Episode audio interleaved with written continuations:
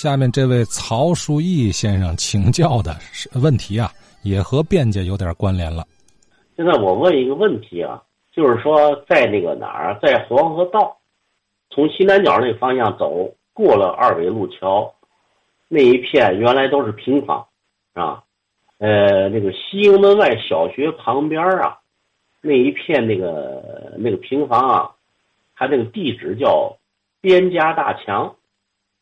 那个边家大墙那个位置上，好像有几个几口大棺材。啊，我那时候啊，小上小学是在西营门外小学，还上那儿去玩过。那个大棺材啊非常大，黑漆棺材，听人说那是个套棺。为什么说边家大墙呢？好像是咱们天津的，那就是大户人家的一个坟地。那个墙确确实实有过墙，都是用那个水泥沙子筑起来的。围着那个那口棺材，呃，这个文革期间可能是破四旧，把那棺材可能就给破坏了。如果听众朋友有知道这个事儿的，可以再说说它这个来龙去脉，它这个历史啊？您说是哪个边呢？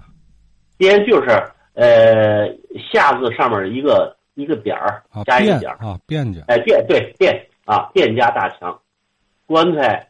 也有，我们还上那儿，就在那棺材上边儿，那个跳个房子啊什么的都上去过，确实有这个，可能是两口大棺材吧。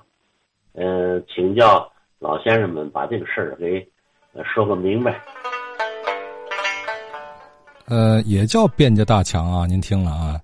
以这四个字冠名的地点，可能还真不止一处啊！我记得老城里是哪儿啊？也有卞家大墙啊！人家反正也是家大业大呀，哪一支儿分家细产之后，也都足以置办一处几进几跨的大四合套啊！那外墙可不又高又大又长吗？外人一看，好嘛，这这面大墙谁家的？卞家的。可是曹先生刚提这地儿，长时间停着几口大寿材啊！小孩还在上头玩啊，这个够够个了啊！呃，没入土为安，这是个什么地点？听起来可不像是阳宅了，是吧？哎，这边的老住户啊，黄河道哈，兴许能有所耳闻吧？